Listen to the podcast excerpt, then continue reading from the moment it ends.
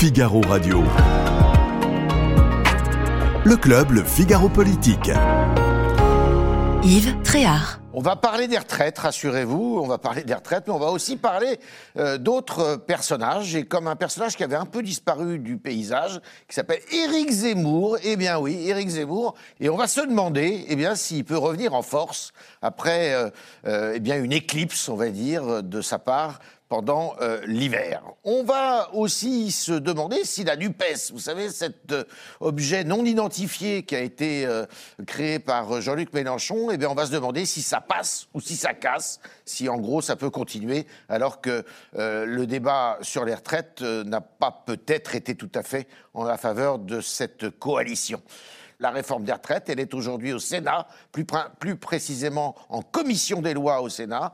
Et on va se demander, ben, vous savez, on se pose la question de savoir s'il y a des gagnants et des perdants euh, dans cette réforme. Alors, euh, dans, dans, la vie de quotidienne, il y en a sans doute des gagnants et des perdants, mais politiquement, est-ce que les sénateurs, les sénateurs LR plus particulièrement, ne sont pas les gagnants de cette opération législative? A tout de suite.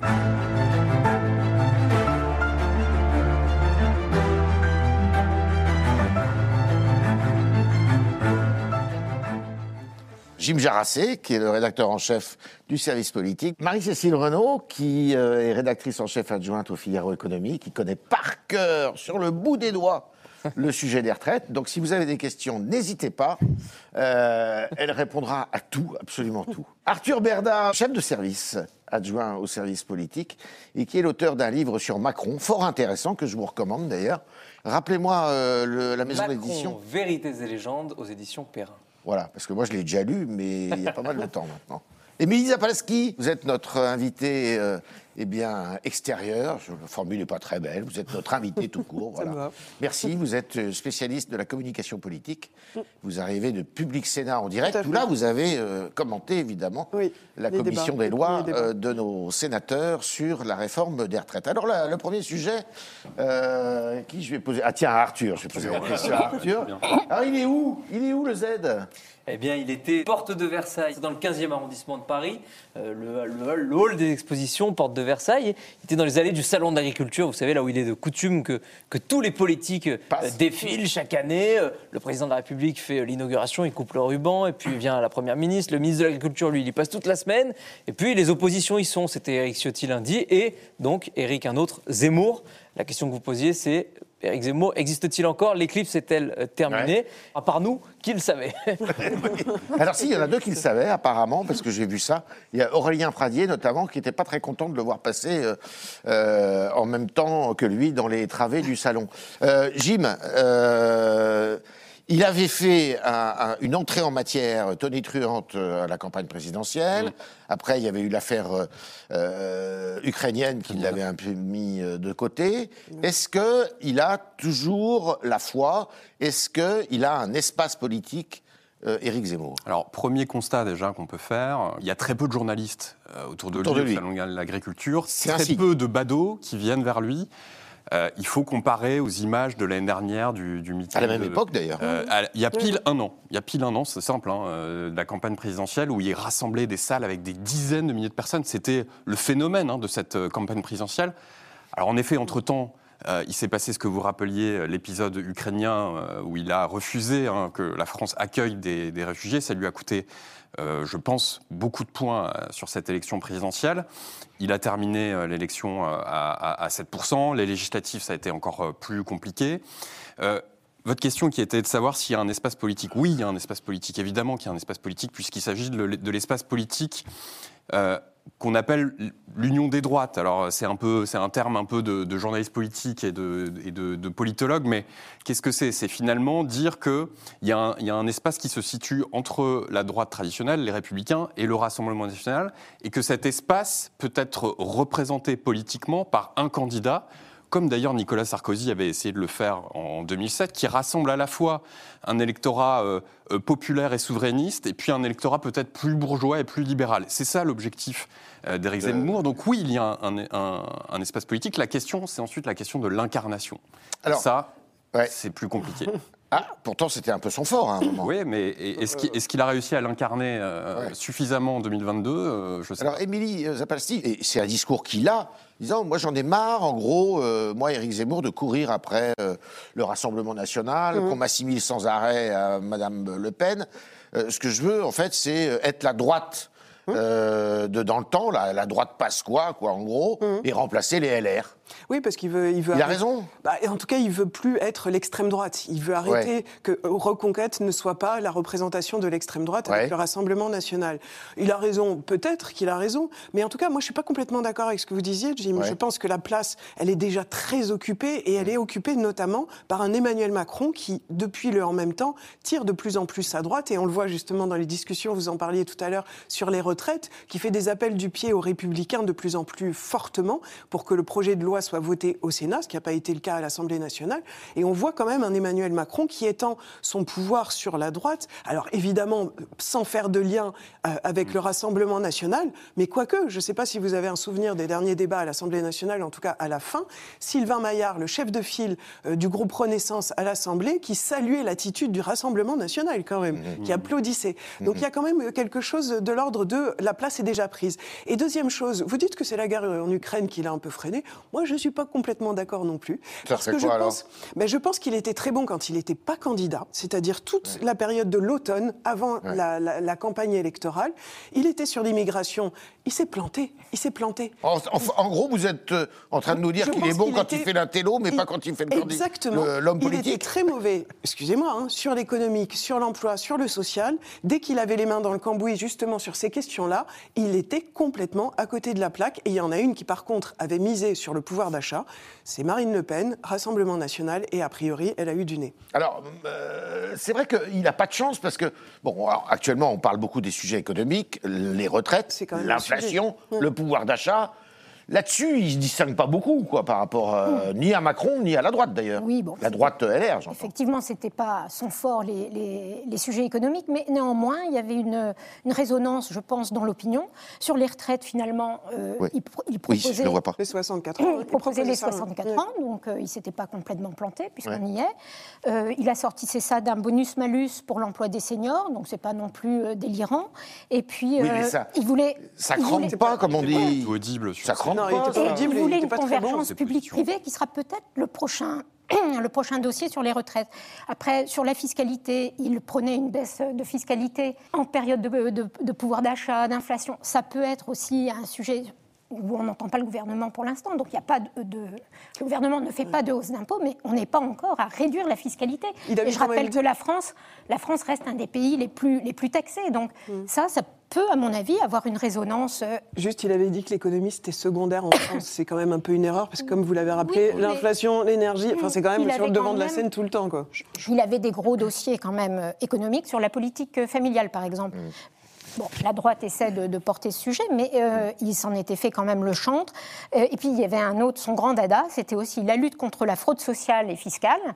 Et ça, euh, le gouvernement essaie de s'en emparer. Marine Le Gabriel. Attal, Gabriel Attal euh, travaille là- là-dessus et devrait faire des annonces euh, bientôt.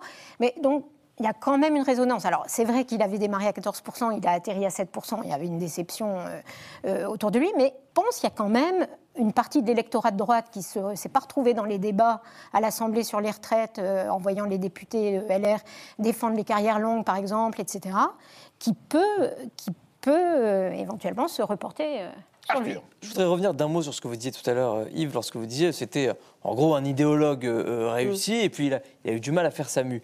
La question, euh, puisqu'on va essayer de se, se projeter un peu dans, dans les semaines et les mois qui nous attendent, c'est de savoir si Éric Zemmour va réapparaître. Bah oui. C'est le propre. Oui, oui. euh, C'est la Il n'est pas député, il n'est pas. Exactement. Il, n'a hein. d'abord aucun élu. Son parti n'a n'a aucun aucun élu, élu. lui-même ne l'est pas. Ouais. Et donc Éric Zemmour, le constat sur lequel tout le monde s'est accordé, c'est que c'était en effet un idéologue, un éditorialiste, un écrivain à succès, et que si on considère qu'être un politique accompli, c'est être un politique élu, c'est un politique euh, pour l'instant raté. Et donc la question, c'est que va-t-il se passer pour lui dans les prochaines semaines, dans les prochains mois, dans les prochaines années? Dans les prochaines semaines, dans les prochains mois, on a la réponse. Éric Zemmour, qu'est-ce qu'il fait depuis l'élection présidentielle? Il écrit un livre.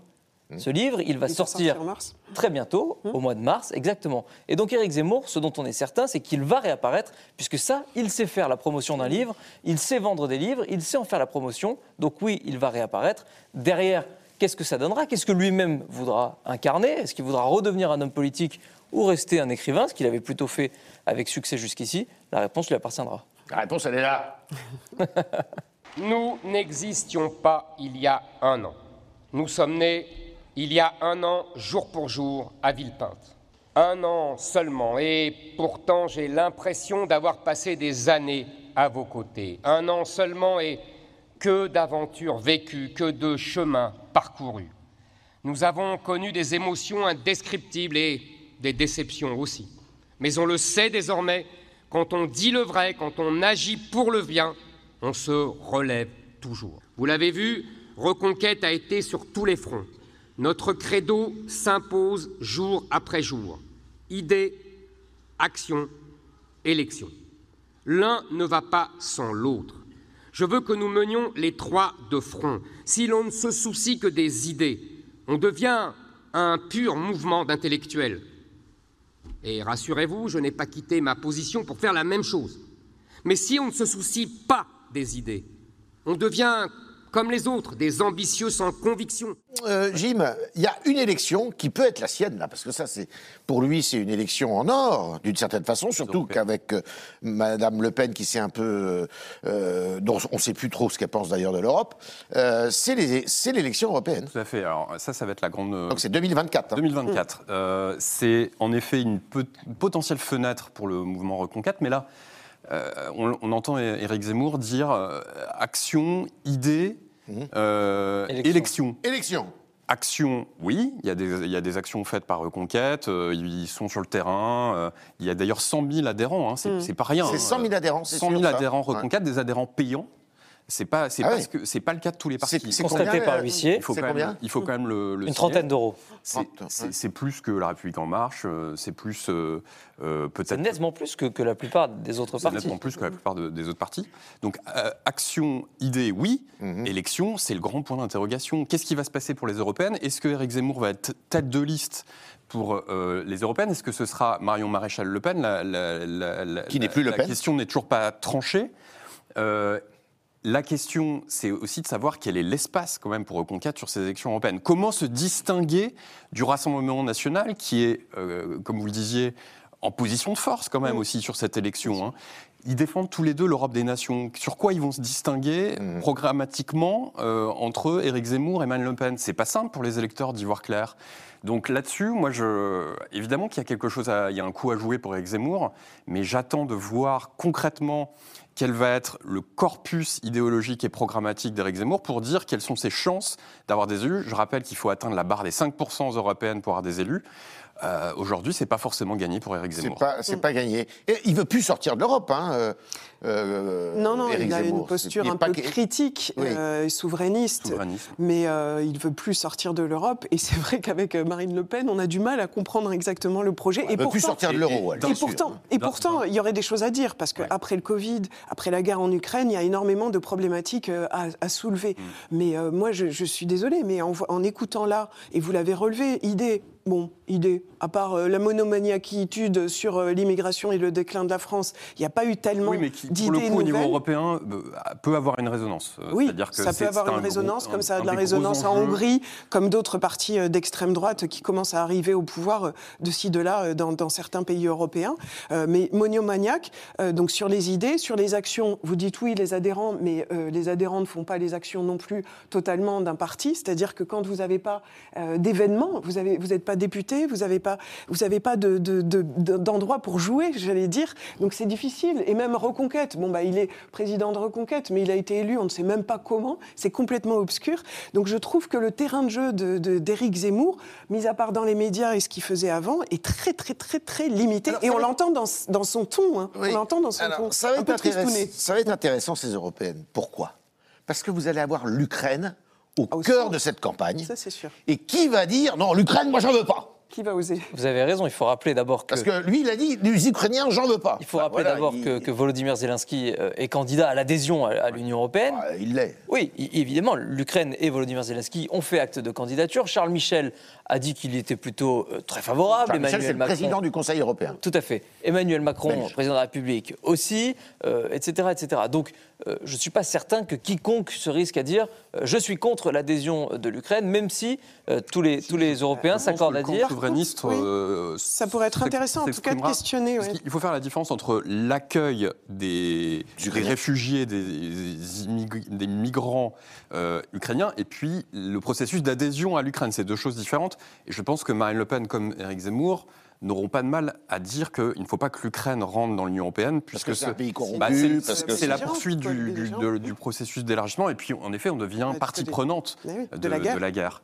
Alors, pour le dire différemment, je ne suis pas certain qu'Éric Zemmour fasse de la question ou accepte de se laisser enfermer dans le piège de la Oui. question ukrainienne dans cette campagne sinon, euh, euh, des Européennes. Il a déjà fait l'erreur une fois, ou en tout cas, lui estime que sa seule erreur dans la campagne, c'est cette question-là, et donc il ne s'y laissera pas euh, une nouvelle fois enfermer. Mais pour être très terre à terre avec Éric Zemmour, vous savez ce que disait Valéry Giscard d'Estaing, la présidentielle, deux Français sur trois, etc. Bon, Éric Zemmour, il a été euh, à la présidentielle loin des deux Français sur trois. Ah oui. Mais il y a aussi, quand on fait de la politique, il a été très loin. Quand on fait de la politique, il faut savoir fédérer. Donc fédérer le pays et puis fédérer des équipes. Les européennes, Jim Jarassé le, le rappelait tout à l'heure, c'est une liste, un scrutin de liste. Éric Zemmour, pour l'instant, il n'a pas su fédérer une équipe. Ouais. Il y a un livre, on parlait de ce, du livre d'Éric Zemmour qui va sortir. Il y en a un qui est déjà sorti, celui de Jacqueline Moreau. Qui, Ouais. quoi qu'on en Ah oui, pense, oui. Quels que soient les Ancienne accords, et gilet les- jaune, ouais. Ancien- exactement, la figure qui a lancé les Gilets jaunes, Jacqueline Moreau, qui, quoi qu'on pense d'elle sur le fond, sur le fond de ses positions, a été à un moment un Ouais. faire-valoir pour Éric Zemmour. Elle a fait un livre, Jacqueline qui? C'est un livre au vitriol, pour ceux, Ah oui. ceux qui l'ont lu, euh, qui, est, qui est très violent envers Éric Préfacé Zemmour par Michel Onfray. y compris exactement, et qui est très violent vis-à-vis d'Éric Zemmour, y compris sur le terrain personnel. Il y a une autre figure qui est très politique, expérimentée, qui d'ailleurs est, est- est connue de, de- de tout le monde, Emmanuel, Gilbert Collard. euh, Rivière. J'ai- Avant, Euh, Gilbert avant- Collard. avant même Jérôme Rivière, Gilbert Collard, euh, avocat, ancien, euh, pro- l'un des premiers députés du. Front devenu Rassemblement National, qui lui aussi avait rallié Éric Zemmour, et puis depuis a pris ses distances et dit qu'il veut plus en entendre parler. Donc Éric Zemmour, il a aussi un souci, c'est au moment où il faut fédérer, structuré. Exactement, structurer, fédérer du monde, composer une liste, emmener les gens derrière lui. Pour l'instant, il n'y arrive pas. Il y a lui. Il n'y arrive pas. Il y a lui, lui seul, et c'est le problème aussi de Reconquête, qui certes a réuni, vous le disiez, euh, plus de 100 000 adhérents, ce qui est une véritable prouesse par les temps qui courent, mais qui a le travers d'être pour l'instant un fan club qui n'arrive pas à aller au-delà du fan club derrière la figure d'Éric Zemmour, exactement ce qu'a connu Emmanuel Macron pendant très longtemps avec son propre parti. Alors Marie-Cécile, est-ce que c'est... C'est Il a... vrai que dans les milieux économiques, il n'a pas non plus énormément de soutien. Là, il a pas de soutien, là. Il n'a pas de chef d'entreprise derrière lui, enfin, ou très peu. Euh, pas de grande figure, pas d'économiste euh, Oui. de renommée. Et euh, ça, c'est nécessaire. C'est ce qui manque d'ailleurs aussi à Marine Le Pen. Marine Le Pen, elle, elle- elle en a. euh, c'est un handicap pour elle parce que c'est un peu son plafond de verre. C'est-à-dire qu'elle n'arrive pas à entraîner les, les milieux économiques euh, derrière elle. On a commencé par là en disant qu'il n'était pas, euh, que l'économie n'était pas son point fort. Dans le monde actuel, c'est quand même un enjeu majeur. Et donc, il a besoin de se crédibiliser, à mon avis, sur, ce, sur ces sur ce créneau-là, enfin, sur ce front-là. Euh, il a un avenir euh, ou pas après les européennes? Bah, L'avenir après les européennes, c'est éventuellement une autre candidature à la présidentielle. hein, Je veux dire. Oui, mais il faut euh, tenir de ce qu'il a. ah Oui, oui, alors, mais il a, alors là, il a l'adhésion de ses, enfin, l'argent de ses adhérents. J'ai pas de boule de cristal avec moi aujourd'hui, sinon Ouais. je, je l'aurais amené. Donc, euh, bien malin serait euh, celui qui pourra vous dire euh, quel sera l'avenir politique de Éric Zemmour. Peut-être ne le sait-il pas Pas lui-même. ouais. Euh, je crois qu'en fait, il va vraiment attendre de procéder par étapes, voire déjà, euh, son objectif, c'est d'être devant les Républicains aux Européennes. hein. Il l'a déjà plus ou moins exprimé. Euh, les Républicains, ça va, ça va être compliqué, hein. Su- notamment, par exemple, si on a une liste LR qui est dirigée par François-Xavier Bellamy, qui est lui aussi plutôt de tendance Ah ouais. souverainiste. Et ben alors, c'est pareil, on se retrouve là, encore une fois. Lundi au Salon de l'Agriculture, aux côtés de. euh, encore une fois sur la question de l'espace politique. Quel espace politique pour le Reconquête face à, un- à une liste LR qui serait finalement pas si éloignée de ces, ces thèmes? Finalement, Euh, le seul avantage, c'est que c'est une figure. Parce, parce que dans ce panorama, une fois qu'Emmanuel Macron sera plus là, Marine Le Pen est une figure, mais sinon, on voit bien que chez les LR, il y a quand même ce problème de représentation qui, on parle de Laurent Wauquiez, mais lui, il n'en parle pas. Et c'est vrai qu'Éric Zemmour a ça. Mais comme vous le disiez, alors sur les milieux économiques, il est tout seul aussi sur les politiques et aussi dans la foule. Je ne sais pas si vous vous souvenez de ses déplacements. Alors, il était peut-être très hué et ça le gênait, mais on sentait cette indélicatesse ou cette incapacité Physique, à aller vers les autres et à, à se baigner dans la foule. Et on sait quand même que les Français seul, ont hein, besoin de ça. hein. Non, il n'est pas le seul. Euh, parce que en On donne plus- pas de nom. le- le- le- le- non, parce qu'à un moment, il était question qu'il aille préempter carrément la présidence de LR, mais il y a quand même Oui, aussi Laurent Wauquiez qui est dans le paysage. hein. Ses proches, exact, ses proches ont voulu le faire, le faire Ouais. concourir en effet à la, à la primaire des Républicains à l'époque. D'ailleurs, je ne sais pas si. ça- c'est- peut-être bien pour lui qu'il n'y soit pas allé en fin de compte, Ouais. vu, vu le score euh, qu'ont fait les LR. Je rebondis en deux mots sur euh, François-Xavier Bellamy. Vous avez raison, Jim, de rappeler qu'il est, souverainiste. Il a euh, d'autres euh, points communs avec Éric Zemmour. C'est aussi il incarne cette droite conservatrice. Qu'Éric Zemmour se, se fait fort d'incarner une droite assimilationniste, conservatrice, euh, très attachée aux valeurs euh, etc.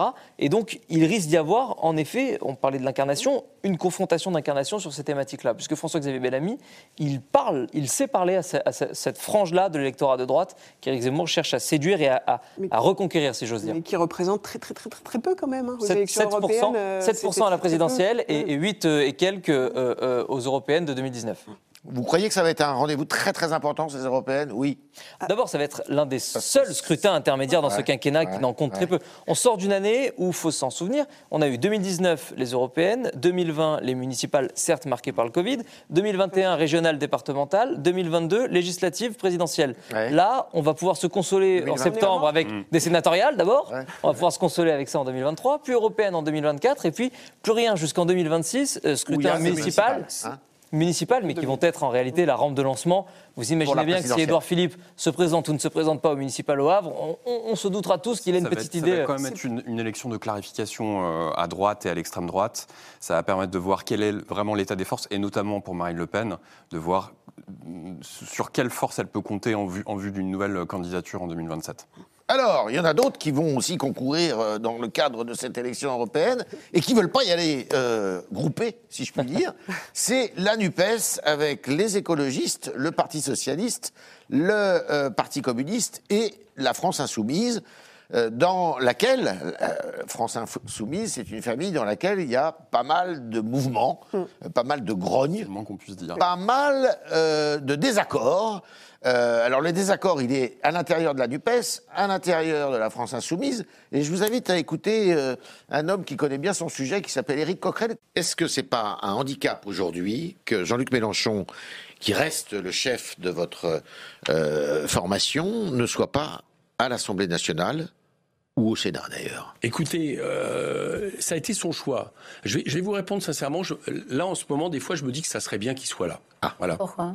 Parce que je, je- moi, non, je, l'ai dit. je- parce qu'il vous manque en termes de quoi? parce qu'à un certain moment, le- Ouais, le- ouais. parce que Jean-Luc, à mon avis, reste notre leader. Voilà, d'un point de vue euh, théorique, d'un point de vue euh, stratégique, d'un point de vue, etc. Et que je me dis que finalement, je regarde un peu la bataille des retraites. Je pense que ça, il aurait été là. Je pense que ça aurait été, euh, Vous ça aurait auriez été- gagné. Euh, Je pense qu'on aurait gagné en efficacité. En impact. Et, et en Ouais. impact et en, en coordination, donc je vous réponds. Ouais, ouais. Mais son choix, je le comprends aussi. Moi, je suis pour tout ce qui renforce la NUPES. La NUPES, ce troisième pôle, qui est, le, de mon point de vue, le pôle populaire, le Ouais. pôle du travail, doit rester uni pour l'emporter en 2027. Donc, je, ne, je ne porterai aucune parole qui fait éclater cette belle NUPES. Au contraire, je n'aurai que des paroles douces. Du miel doit sortir de ma Bon, bouche pour dire bah, on vive verra, la parce NUPES, y a besoin de miel aussi au Mais vous- sein de LFI. Non, hein, mais puisqu'on personne, a- attendez, ceux qui nous écoutent s'il sont pas des gamins. Vous savez Bah tous oui. que la politique est un rapport de force. Oui. Quand vous rassemblez des forces politiques, tout le monde un peu tire à et à dia. Mais je dis à tous, à tous, à mes amis, à tout le monde, les amis, Bon. euh, travaillons à ce qui nous rassemble pour réussir le 7 mars, pour donner confiance à notre peuple. Et toute autre parole, Oui. de mon point de vue, serait décalée par rapport Bon, à Alexis période. Corbieri. Alors, Jim, ils sont très forts dans la critique, mais dans l'autocritique, c'est autre chose. Alors là, c'est la secte. hein. Je ne sais pas si vous avez entendu, mais quand même, c'est notre leader. Et alors, je ne dirais rien qui, qui va à l'encontre de Ouais. ce que peut penser la NUPES, etc. On est dans la pensée unique et ça ne représente finalement absolument pas euh, la réalité de ce qu'est aujourd'hui cette coalition un peu hétéroclite de la C'est NUPES. la guerre de tranchées à C'est l'intérieur. quoi la NUPES? Donc, c'est les insoumis qui, est- qui, ont, qui ont euh, fait une sorte d'alliance euh, qui était dirigée par Jean-Luc Mélenchon, qui a fonctionné euh, de façon très ponctuelle aux législatives. Il faut dire que ça a été un succès électoral à, cette- à- ce moment-là, hein, de façon très claire. Mais on a très vite perçu des fractures assez importantes, d'abord idéologiques. Qu'est-ce que c'est qu'une alliance qui finalement ne pense pas la même chose euh, sur les retraites, puisque c'est le cas, euh, sur l'immigration, sur le nucléaire, avec euh, par exemple euh, Fabien Roussel, qui lui est un fervent défenseur du nucléaire, et les écologistes qui, eux, ne, veulent pas en entendre parler. Sur l'Europe. Euh, sur l'Europe, évidemment, on parlait des européennes. Comment imaginer une liste unique de la NUPES aux européennes? C'est absolument impossible. D'ailleurs, personne n'en veut, à part les insoumis. Et donc là, on voit bien qu'il y a une, une espèce de dissonance entre le discours qu'on veut nous, nous- nous faire passer, euh, finalement, d'un groupe euh, qui, qui vivrait, euh, de, qui vivrait bien, et puis la, la réalité telle qu'on l'a perçue ces derniers jours, notamment à l'Assemblée, qui est en fait un, un groupe qui est en train de se déchirer. Mais que- quand même, enfin, moi, quand je vous écoute, alors leader, pas de tête qui dépasse, ça peut être dans beaucoup d'autres partis. Comme Ah, au, au hasard, prononcé. hein, au hasard. Renaissance, au hasard Renaissance. Il y a beaucoup de désaccords dans C'est ce qui le parti. leader de Renaissance, rappelez-moi? Emmanuel Macron. Ah oui. Beaucoup de désaccords sur euh, l'Europe, sur le nucléaire, tout ce que vous avez dit, ça peut être valable. Ce que je trouve intéressant, c'est que la NUPES, alors ça a été une réussite en effet pour l'Assemblée euh, pour la- l'Assemblée législative, pour les législatives, euh, l'Assemblée nationale, mais on a annoncé sa mort toutes les cinq minutes. On a annoncé sa mort le lendemain des élections législatives. Toujours est-il que la NUPES est toujours là, avec beaucoup de désaccords. Je suis pas complètement d'accord avec vous sur l'idéologie. Alors c'est vrai que, que, que ça, ça navigue un petit peu, mais c'est probablement pas par ça que ça commence à exploser. C'est parce qu'il y a eu l'affaire Katnins quand même, qui a créé beaucoup de difficultés. Alors, ce qui a sont été leurs affaires domestiques, on va Des dire. affaires domestiques, des affaires de violence conjugale qui ont été très soutenues par Jean-Luc Mélenchon assez maladroitement. Et quelque part, c'est Jean-Luc Mélenchon qui a réussi euh, cette idée d'assembler cette gauche tirée par l'extrême, et c'est peut-être par lui, un peu comme un boulet, que ça peut exploser. Mais toujours est-il que cette NUPES, elle est là, et que avec cette nouvelle Assemblée, y compris ses députés, on a parlé d'autre chose que ce que faisaient euh, les Playmobil qui étaient rassemblés sous, sous le leader Emmanuel Macron au, au cours du précédent quinquennat. On a parlé taxation des super profits, on a parlé retraite, temps de travail. Alors il y en a qui, qui caricaturent le droit à la paresse, mais je trouve que ça a ouvert quand même des possibilités et qu'il ne faut pas non plus voir que en négatif cette espèce d'assemblée qu'a qu'a créé, euh, cette espèce de monstre peut-être qu'a créé Jean-Luc Mélenchon, mais qui n'a pas que des défauts. Oui, mais euh, Arthur, quand même, il a raison un peu Coquerel en disant c'est un Il handicap sera, il qui sera soit ravi pas. de vous entendre dire ça. Pardon Je- Oui, oui, euh, bah oui, oui, c'est rare de écoute, de me dire ça.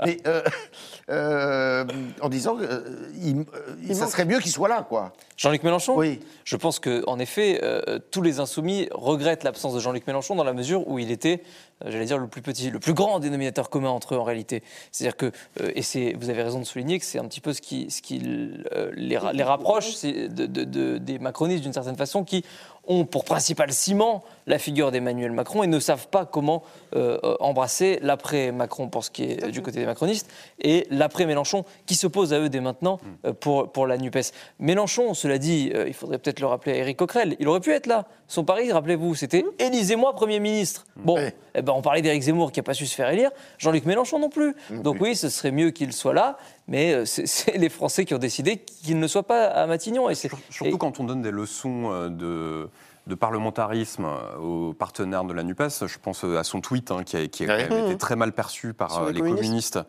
euh, où il invitait euh, finalement euh, les communistes à maintenir leurs amendements pour que l'article 7 de la réforme ne soit pas examiné.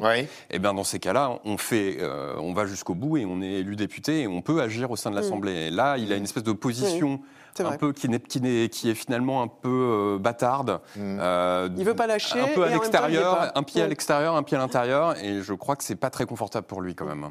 Et pour eux non. Le spectacle donné par cette gauche euh, plurielle, on va dire, euh, à l'Assemblée nationale, est-ce que est-ce qu'elle a perdu des plumes dans l'opinion, à votre avis, là?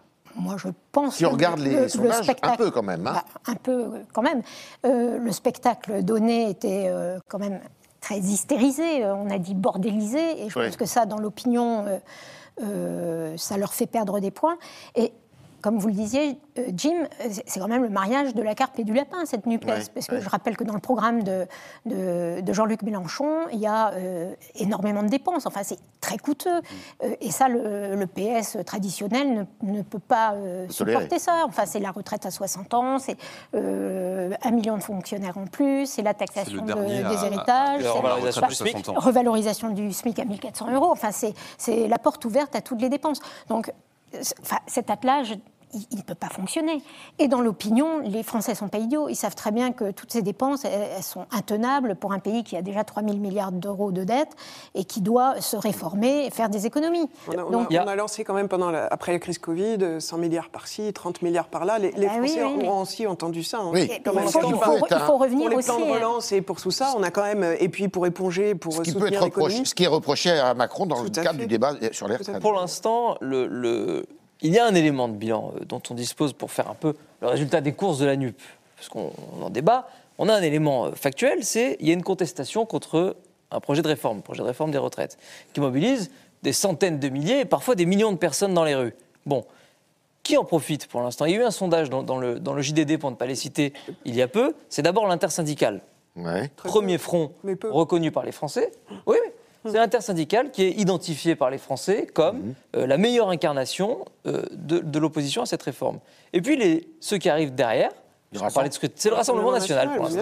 Et donc la NUP, on peut en penser ce qu'on veut ou en dire ce qu'on veut. Le résultat, c'est quand même que si la NUP fait élire le Rassemblement national, fait progresser le Rassemblement national et élire Marine Le Pen, je pense qu'on sera tous d'accord pour dire que, quoi qu'on en pense, ils auront raté leur- la mission qu'ils s'étaient confiée, qui était de, j'y reviens, élire Jean-Luc Mélenchon à Matignon. Mais c'est bien l'échec de la stratégie Mélenchon, Tout à fait. puisque euh, c'est lui qui a fait, euh, qui est à l'origine de la stratégie d'obstruction brutale menée par les Insoumis euh, à l'Assemblée.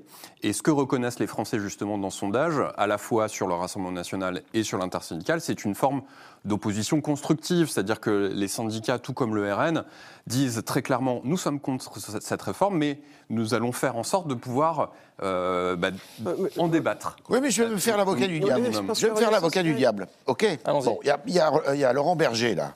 Il dit bon, pas de blocage, on, est, on, on manifeste euh, en rang serré, tout ça. Euh, on prend le PS. On est contre cette réforme, mais de là, non.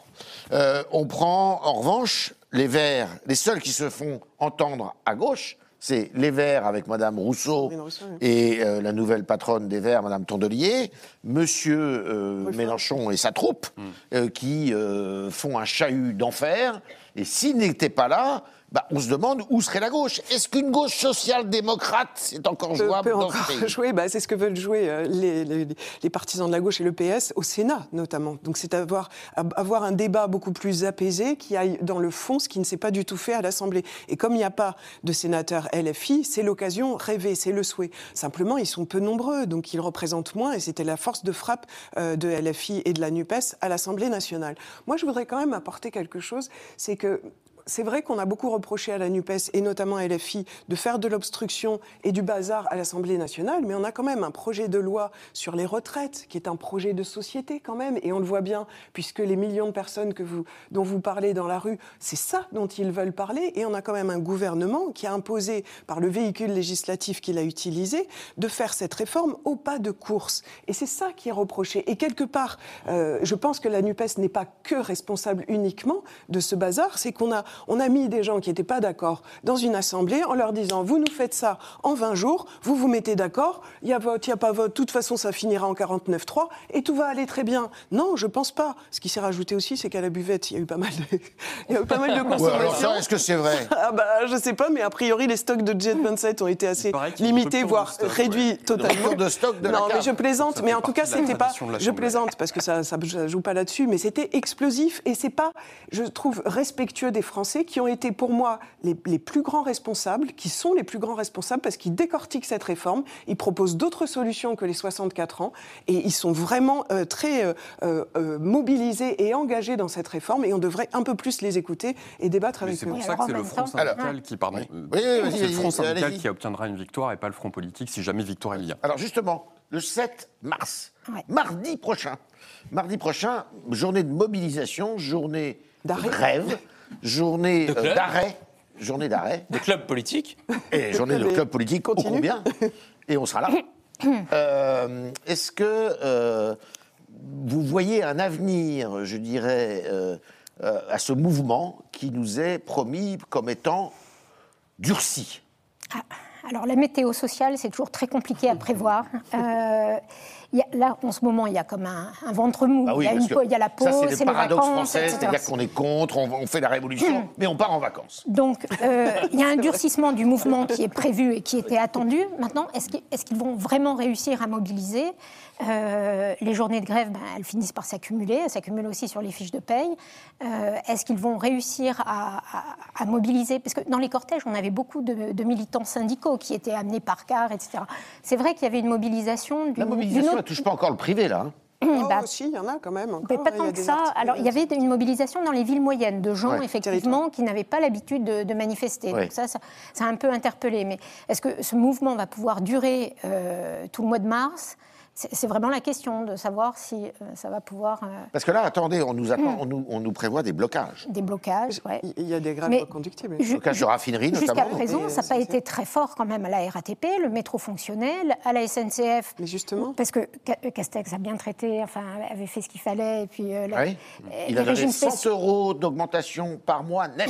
les régimes spéciaux sont quand même épargnés, euh, entre guillemets, par la réforme. Donc à la SNCF, il n'y a pas eu de blocage massif.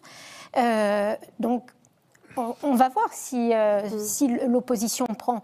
On avait vu en 2019 qu'il y avait eu quand même un mois de grève, même plus d'un mois de grève euh, assez dure.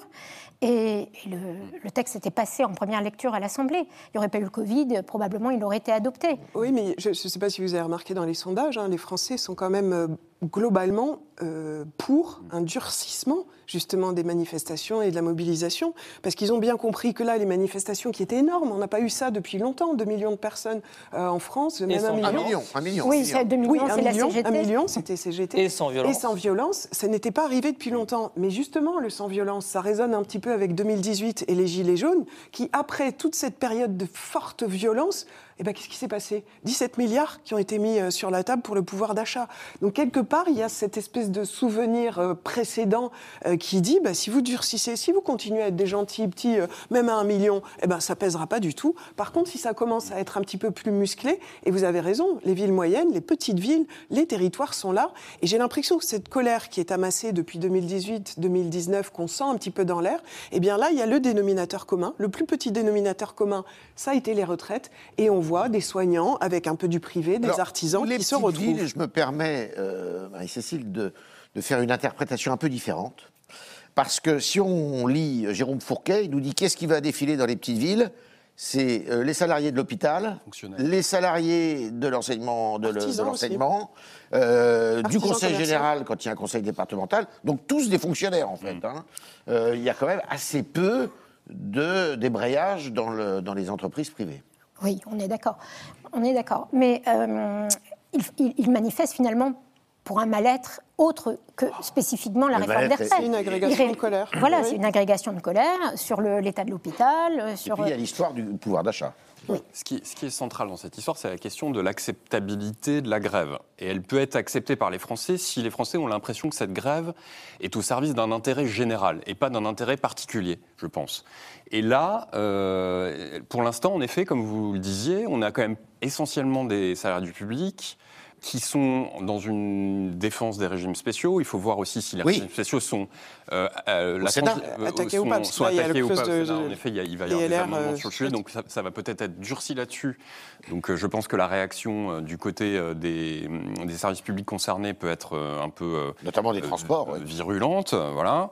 Et donc voilà, c'est vraiment ça. Est-ce qu'ils ont l'impression que les syndicats se battent pour l'ensemble des Français ou pour des intérêts particuliers et Ouais. privés Ouais. Et je crois que c'est ça qui va déterminer l'avenir du pas mouvement. tout à fait la même vision que vous, hein, parce que quand on voit les Ah, petites moi, j'ai pas de villes, vision, hein, c'est vous qui avez une quand vision, Vous moi, disiez je- les petites villes, euh, pas beaucoup de privés. Quand dans une ville il y a la moitié de la population qui défile, c'est que quand même c'est pas que la moitié qui travaille dans le public. Enfin, je pense qu'il y a quand même euh, euh, de plus en plus de personnes qui sont simplement mobilisées, privées ou publiques, sur cette question de est-ce que on, on vit de plus en plus vieux, est-ce que c'est pour travailler de plus en plus vieux. L'au- L'autre élément qui va jouer sans doute dans l'acceptabilité de, de la réforme dont parlait Jim, euh, euh, c'est quand même un intérêt particulier, c'est euh, euh, est-ce que l'acceptabilité de la grève, pardon, justement, est-ce que cette grève elle a un impact sur ma vie?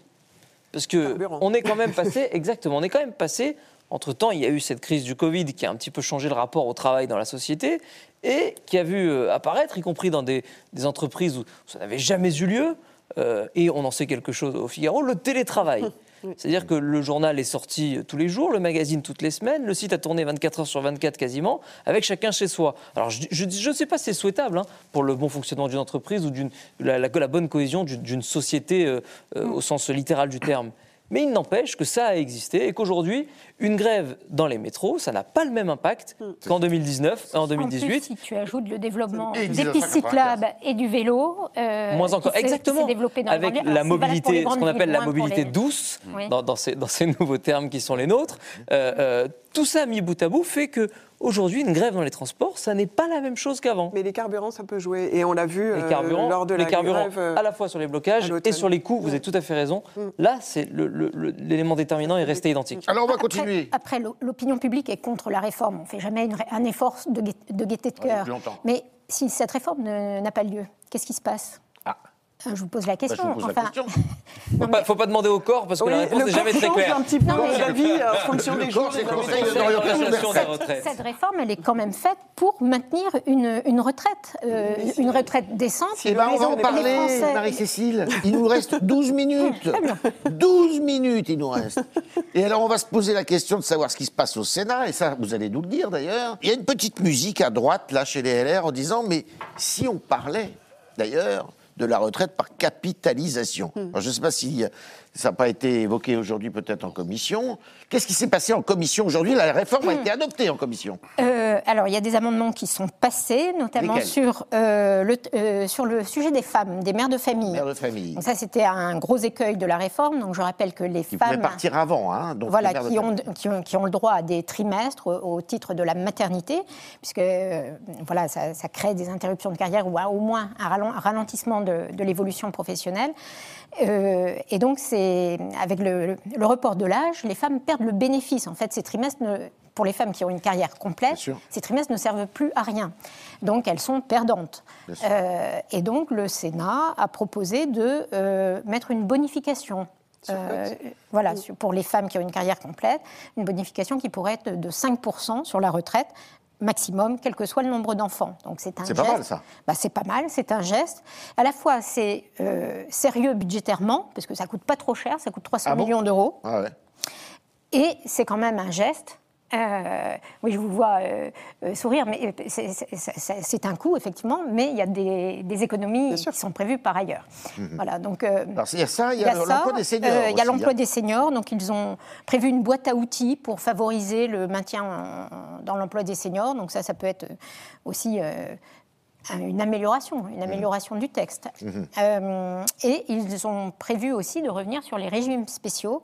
Euh, Ça, ça va Ça, peut être explosif. ça, ça peut être explosif, puisque effectivement, c'est ce que je disais tout à l'heure, les régimes spéciaux sont euh, quand même euh, épargnés. Même Parce si- que jusqu'à présent, ils étaient épargnés euh, en vertu de la clause du grand-père, Mhm. c'est-à-dire que tous ceux qui rentraient à la SNCF, à la RATP et dans les services publics, euh, euh, eh bien, euh, n'étaient pas euh, étaient concernés, Concernés, par, la, par, ceux qui la, par la réforme, mais pas ceux qui étaient déjà employés dans euh, ces services publics en question. Alors, Elisabeth Borne a expliqué que euh, même les personnes des régimes spéciaux continu- continueront à partir avant, mais devront travailler deux ans de plus. Mais euh, c'est pas si clair que ça, parce que comme il y a un âge d'annulation de la décote qui est euh, lui aussi précoce, en fait, les gens peuvent partir quand même plus- beaucoup plus tôt. Et donc, le, le Sénat voulait revenir sur ce qu'il considère être une injustice, euh, une injustice euh, Et qui en est fait une. que, qui en est une. Euh, Jim. Le Sénat, c'est intéressant, veut dé- dé- détricoter pardon, tout ce que LR a fait euh, à peu près à, la- à l'Assemblée nationale. Oui, c'est-à-dire que, Parce que, les alors LR là, du Sénat ne sont pas d'accord avec LR. il, faut quand, mêmes. il faut Ça, quand même, regarder de près cette, euh, cette histoire. C'est quand même assez intéressant de voir que le, le- le- la même famille politique a deux visions totalement, mais alors diamétralement opposées euh, de cette réforme. Avec d'un côté, alors là je prends vraiment les deux extrêmes, hein, Aurélien Pradier qui lui n'a eu de cesse pendant le débat à l'Assemblée euh, de, de- de- de défendre une, une- une réforme plus sociale en abaissant euh, toujours Ouais. l'âge euh, de départ, hein, avec, L'âge des- légal de départ à la avec des, des- des cas particuliers qui allaient quand même assez loin. Et puis là, euh, une droite sénatoriale qui tient mordicus à l'équilibre financier de la réforme, puisque quand même à la base il s'agit de ça, il s'agit quand même de rééquilibrer les comptes, et qui dit bah, euh, peut-être qu'il il faut quand même faire un peu des économies sur ce, sur ce point-là. D'où la question des régimes, spéciaux qui va être euh, probablement durcie dans la version euh, du Sénat. On verra ce que ça donnera en commission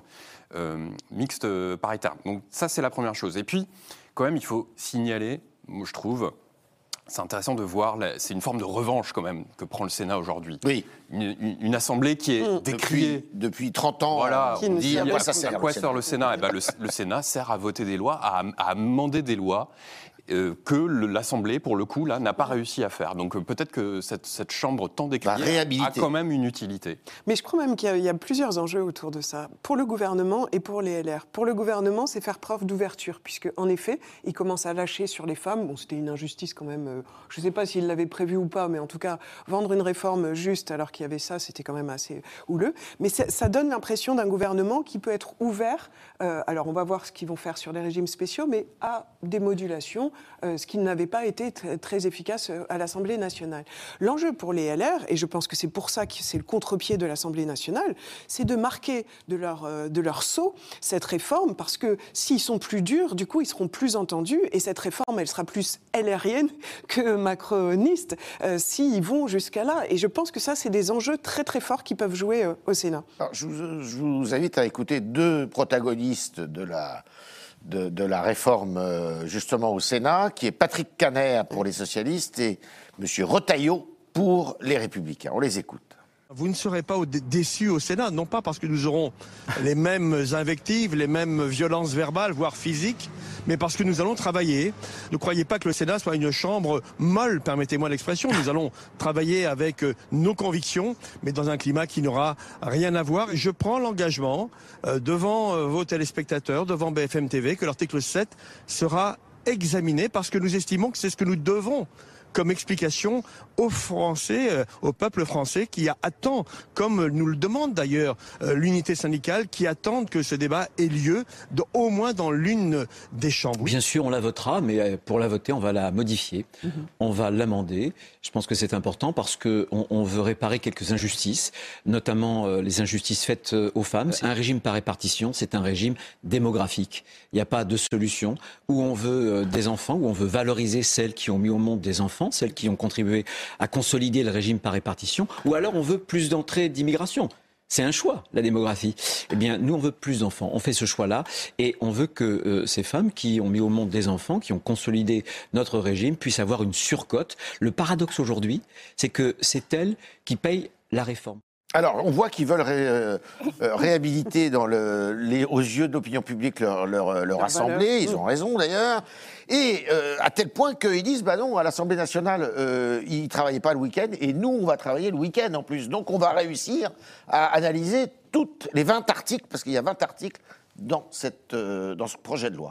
Vous avez raison, tout à l'heure, vous en parliez, le- ce, ce qu'on appelle le temps législatif programmé. Ouais. On va faire court pour ne pour, pour pas perdre nos, nos téléspectateurs, mais en gros, euh, Emmanuel Macron a fait le choix de passer par un véhicule budgétaire euh, qui a l'avantage d'être adopté quoi qu'il arrive. C'est-à-dire que la Constitution pré- prévoit que la France dispose chaque année d'un budget, un budget général et un budget de la sécurité sociale. Et donc, que l'Assemblée et le Sénat soient d'accord ou pas, que l'Assemblée soit d'accord avec elle-même ou non, le texte est adopté in fine pour que la France ait son budget. Donc, c'est ce qu'il se passe dans le cas d'espèce, on passe par un véhicule euh, budgétaire.